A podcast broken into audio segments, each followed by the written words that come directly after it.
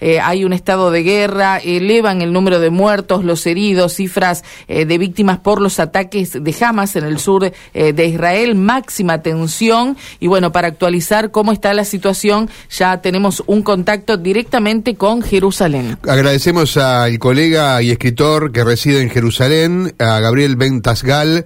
Gabriel, gracias por atendernos. Desde Santa Fe, capital, te saludamos. Aquí Karin y Mario. Buenos días. Buenos días, un placer. Gracias, Gabriel, por atendernos. Bueno, los diarios argentinos hablan hoy de 22 muertos, más de 250 heridos por un ataque imprevisto, te pregunto, de Hamas allí en, en Israel. Sí, primero eh, actualicemos los datos. La situación es la siguiente. Ya saben que hay 100 muertos y en, hay 800 heridos y tenemos que el Hamas declara que tiene alrededor de 50 secuestrados israelíes, entre ellos menores de edad, mujeres y ancianos. O sea que los llevaron para la franja de Gaza. Eh, esta situación es una situación especialmente grave porque ocurrió en un día sábado, que es día de descanso, en un día en donde además es fiesta en Israel y que se aprovechó la poca cantidad de guardia de seguridad para cruzar la frontera rompiendo el alambrado. Mm. Gabriel, eh, eh, te quiero consultar, efectivamente tiene eh, eh, un grado de sorpresa este ataque de Hamas. Nos cuesta creer que las fuerzas tan profesionales que tiene Israel no puedan haber previsto esto, pero efectivamente fue sorpresivo, como se está diciendo. Totalmente, fue un fracaso total del servicio de inteligencia israelí eh, no se vieron venir un ataque en esta eh, envergadura porque si te pones a analizar no es muy racional este ataque porque el Hamas sabe perfectamente que es inferior desde el punto de vista militar a lo que es el ejército israelí. Y de todas formas lo que les interesa al Hamas es lograr una imagen de, eh, de superioridad y que han logrado humillar a un ejército que es más fuerte, incluso si eso va a provocar una respuesta muy fuerte del gobierno israelí a partir de ahora. ¿Por qué se da este ataque? ¿Cómo hay que entenderlo, Gabriel?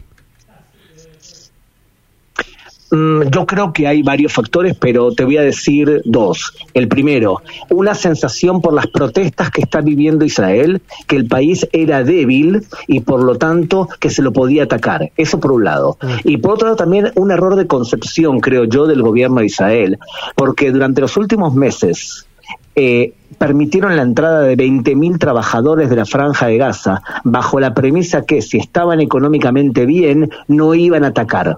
Porque ¿quién ataca cuando está bien económicamente? Solamente aquel que es un fanático religioso que considera que ninguna persona puede vivir si no es musulmán dentro de tierras antiislámicas. Entonces, cuando tú tienes una concepción que gira alrededor de temas económicos, no te ves venir la influencia ideológica religiosa que hay detrás de este conflicto. Mm.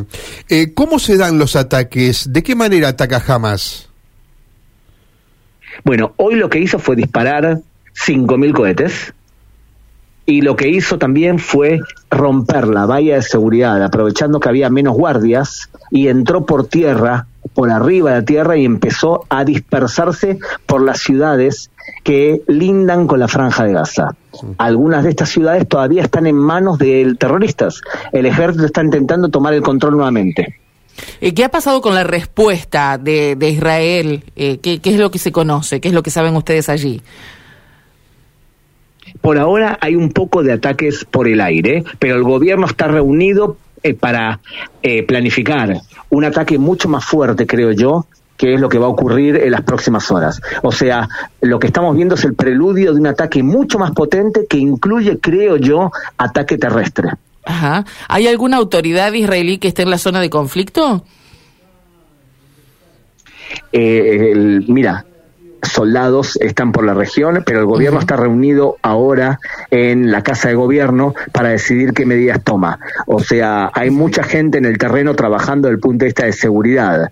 Eh, los políticos están decidiendo qué medidas tomar para amedrentar nuevamente al Hamas si es que se puede. Te quiero preguntar, Gabriel, sobre cómo golpea esto al primer ministro Benjamin Netanyahu, porque bueno, es un hombre que, mm, eh, digamos, ha, sido entre sus galardones está justamente, ¿no? Hacerse fuerte contra Hamas. Eh, y eh, además preguntarte cuál es una, el, último antecedente de un ataque tan grave, ¿no? Porque vos actualizás la cifra, hablas de un centenar de muertos y además 50 secuestrados, ¿no? Lo que le da también un poder de negociación a Hamas. Veremos cómo lo utiliza, pero el antecedente inmediato de esto, ¿hacia dónde hay que ir para encontrarlo? Y tenemos que ir hasta la guerra de Yom Kippur, cuando Egipto y Siria atacaron a Israel de manera repentina, dos ejércitos regulares, eh, o sea que hace 50 años, y de hecho no en vano, la guerra de Yom Kippur comienza el 7 de octubre, ¿y qué día es hoy? Claro. Ajá, ah, mira vos, claro. Mira vos. Mm. Qué bárbaro. Y preguntarte políticamente cómo queda la figura de primer ministro. Yo creo que estamos ante una situación que puede ser que el primer ministro vea resquebrajada muy fuerte y no descartes la posibilidad que, que renuncie el gobierno o bien que parte de la coalición renuncie o que militares renuncien, porque la situación es gravísima. Nosotros no hemos vivido un nivel de dejadez por parte del gobierno parecido a esto durante años. Vos sabés que, bueno, Argentina es un país, que, decirte a, vos, ¿no? Pero muy relacionado con Israel, hay muchos argentinos, hay muchos santafesinos que viven allí en alguna parte del territorio israelí, eh, en, virtud de que seguramente muchos se estarán preguntando dónde es el epicentro del ataque, ¿no? ¿Hablamos de la franja de Gaza exclusivamente? Sí, especialmente hablando de la franja de Gaza, es probable que jamás quiera aumentar el radio de acción eh, atacando, por ejemplo, en Jerusalén, o bien pidiendo a los árabes eh, que ataquen, por ejemplo, en Cisjordania. Hay que ver si eso se produce. También hay que prestar atención si Hezbollah en el sur de la franja de Gaza quiere aprovechar este descontrol para hacer también eh, un ataque contra Israel. O sea, no descartás que se amplíe ese frente de ataque con la incursión de otros grupos. Exactamente. Bien, Gabriel, gracias por contarnos esta situación, especialmente preocupados por lo que está ocurriendo entonces allí en, en Israel. Muchas gracias, Gabriel, gran cariño, muchas gracias. ¿eh? Un abrazo grande. Gracias, muy amable. Gracias. Colega, explicando concreta eh, y sencillamente dónde está el problema. Gabriel Ventasgal, periodista allí, argentino que reside